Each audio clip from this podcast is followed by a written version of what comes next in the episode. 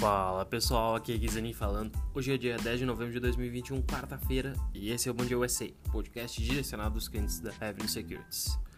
Vamos lá que hoje tem bastante balanço para falar, vamos ver se vocês têm algum ativo da carteira para a gente comentar um pouco mais como é que foi a temporada de balanços. Mas primeiro, como sempre, vamos falar de ontem. Principais índices americanos deram uma pausa naquele rally de alta e encerraram ligeiramente abaixo das suas máximas históricas. Dow Jones menos 0,31, S&P 500 menos 0,35, Nasdaq menos 0,60. Nos destaques a gente teve no campo positivo petróleo, XLE subindo 0,41, materiais básicos XLB subindo 0,46, XLU subindo 0,51. Já na ponta negativa, biotecnologia, que está na seleção Avenue XBI, dessa vez foi no campo negativo, caindo 1,44, mas teve alguns piores. Consumo cíclico, por exemplo, caiu 1,85.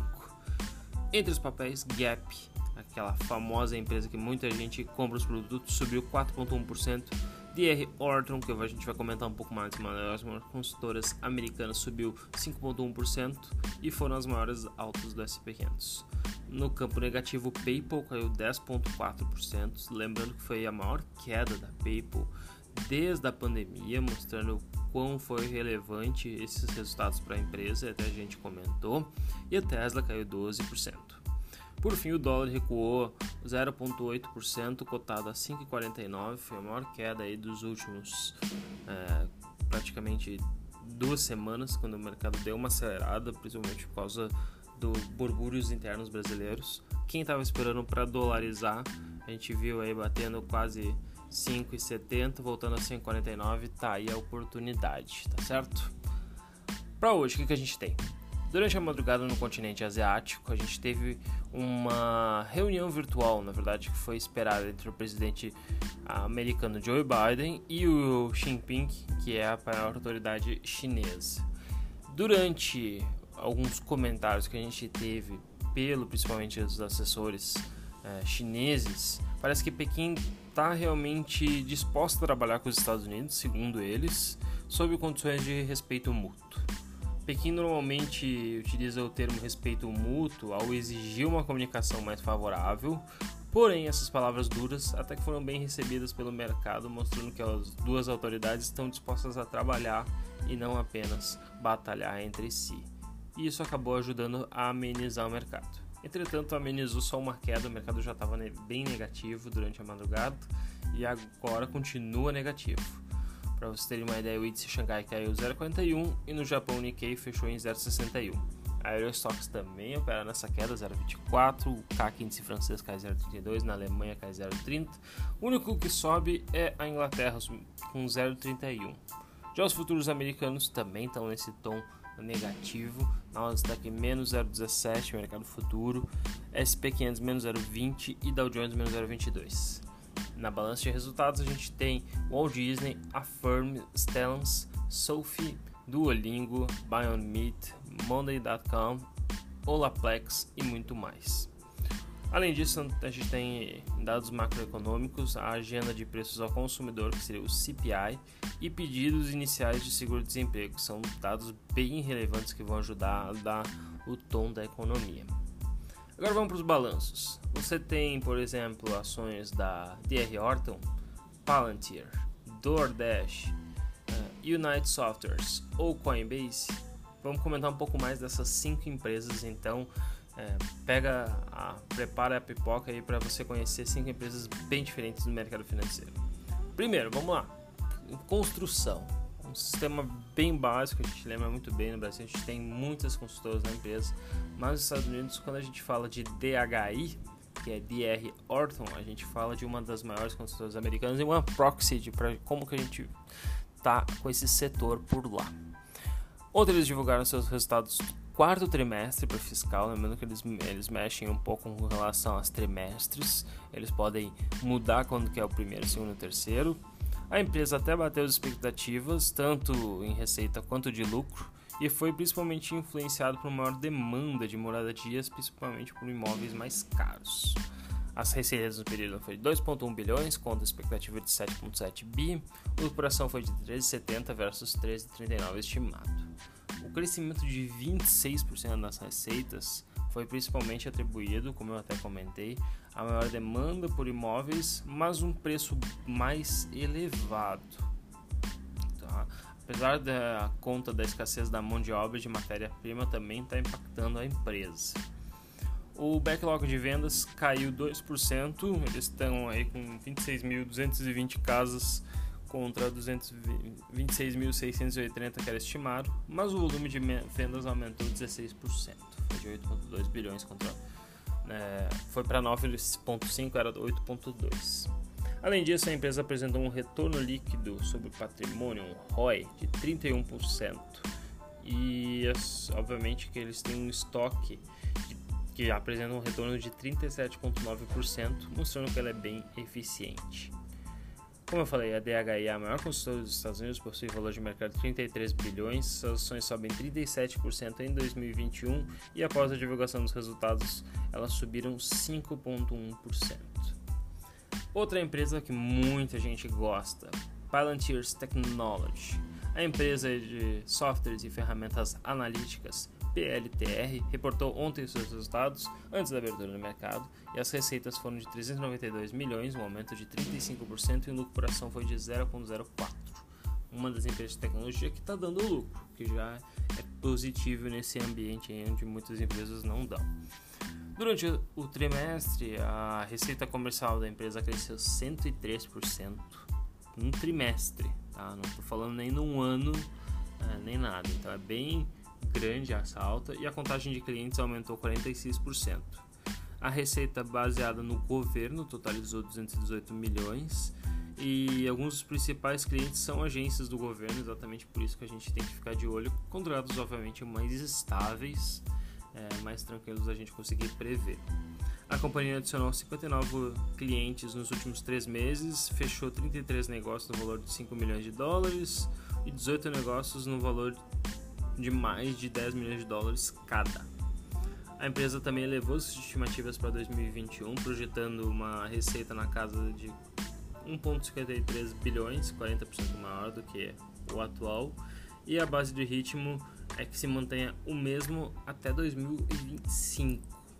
As ações da Palantir até com, repercutiram de forma negativa o resultado, caíram 9% no pregão, Hoje a companhia está avaliada em 53 bilhões, negocia 127 vezes lucro para 2021 e os papéis acumulam alta de 13% em 2021.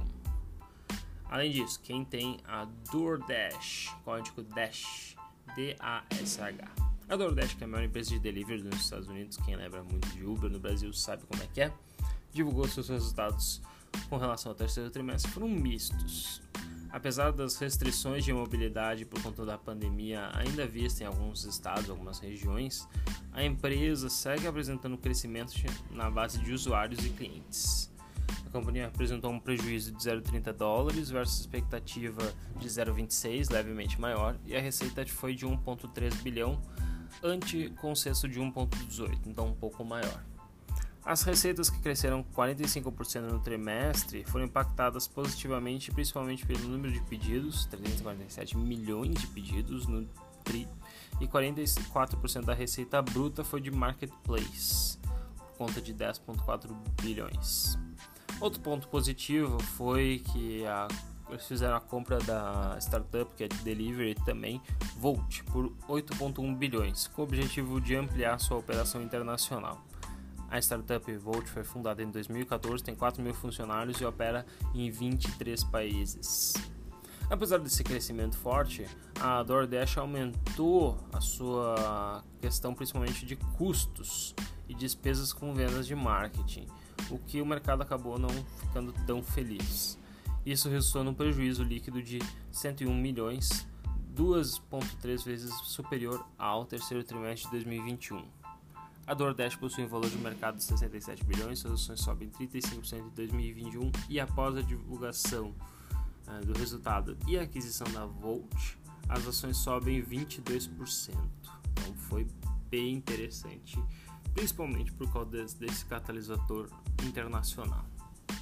Além disso, o que a gente tem? United Software, código U, as ações de United Soft caíram 8% ontem após divulgar seus resultados com relação ao terceiro trimestre e até é, elevou o guidance. estranho porque exatamente porque quando as coisas vieram boas, o setor de games acabou não sendo tão beneficiado. Lembrando que a White Software é uma empresa software que também tem jogos e é por isso que a gente fala tanto disso. A receita cresceu 43% no ano, tem 286 milhões de dólares sendo gerados e o prejuízo por ação foi de 0,06, ambos acima do consenso que o mercado estimava. O ano inteiro a United prevê receita de 1,08 bilhão, acima de 1,06 esperado, um crescimento de 40% no ano, e o prejuízo operacional da empresa fica só na casa dos 60 milhões, mostrando que ela está conseguindo mudar é, essa chave para virar lucrativo.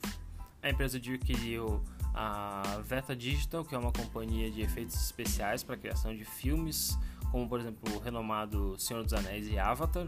A transação foi de 1,6 bilhões e o preço da United mais do que triplicou desde o IPO em setembro de 2020.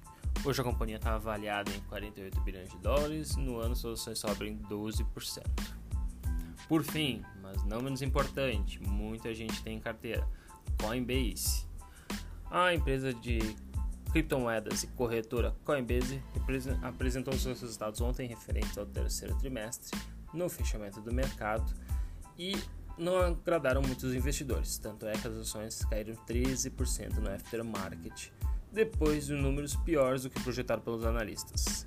As receitas foram de 1,31 bilhão contra 1,57 estimado e a lucração foi de 1,62 dólares ante consenso de 1,43. A empresa disse que as transações ativas caíram no período. É, eles tiveram 7,4 milhões de transações contra 8,8 no trimestre anterior, algo que a gente já tinha visto com a Robinhood, que é outra empresa corretora que viu as pessoas negociarem menos com essa reabertura da economia mundial, as pessoas saindo mais de casa, utilizando menos aplicativos, fazendo menos trade, menos estímulos monetários americanos, tudo corroborou para que a empresa não conseguisse é, apresentar um número de crescimento, principalmente com relação à base de usuários para em número de transação. Na verdade, até a base de usuários cresceu. Eles tiveram um crescimento de significativo, foram para mais de 70 50 73 milhões de usuários, sendo não, salvo me engano agora. E eu acho que o grande destaque que muita gente fala, né, é que a Coinbase está vendo principalmente o número de transações mensais e volumes no trimestre ser ruim, mas no ano tem um crescimento também bem expressivo. O maior sucesso da empresa depende do mercado digital, tanto é que na segunda-feira o Bitcoin aí apresentou máxima histórica, 68 mil dólares, o Ethereum também é, quebrou um novo recorde de 4.800 e a Coinbase disse que o Bitcoin representa 19% do volume, enquanto o Ethereum 22% no trimestre. 59% foi de restante de outras criptomoedas, um aumento até de 50%. É, o número de ativos também aumentou para 255 bilhões e cerca de 55% do volume é negociado por investidores institucionais. O resto é do varejo, então mostrando que a empresa está conseguindo mudar para uma forma é, mais institucional e menos dependendo de pessoa física. O Facebook, que é conhecido como agora a plataforma Meta, é, recentemente contratou a Coinbase para lidar com a sua carteira digital para criptomoedas, então uma parceria bem relevante. E também no trimestre a Coinbase anunciou que vai fazer um mercado de tokens não fungíveis, NFTs, e permitir que os clientes depositem é, esse dinheiro em suas contas para que daí eles consigam negociar esses ativos, sendo que eles até podem ser mais relevantes para a companhia do que a própria negociação de criptomoedas como investimento, como corretora. A Coinbase possui valor de mercado de 75 bilhões hoje, negocia 58 vezes forward PE. E lembrando que a empresa estreou no mercado cotada a 381 dólares por ação, foi brevemente avaliada em mais de 100 bilhões de dólares, chegou a subir até 415. Entretanto, acabou caindo. No meio de julho, a mínima foi 221 dólares, até que recentemente deu uma acelerada na alta, foi até 357 no pregão de ontem. Obviamente, durante a madrugada caiu é, 13%, evidenciando o quanto o ativo é volátil junto com as criptomoedas. Certo, pessoal? Qualquer dúvida, fico à disposição. Um abraço a todos, tenham um bom dia. Tchau, tchau.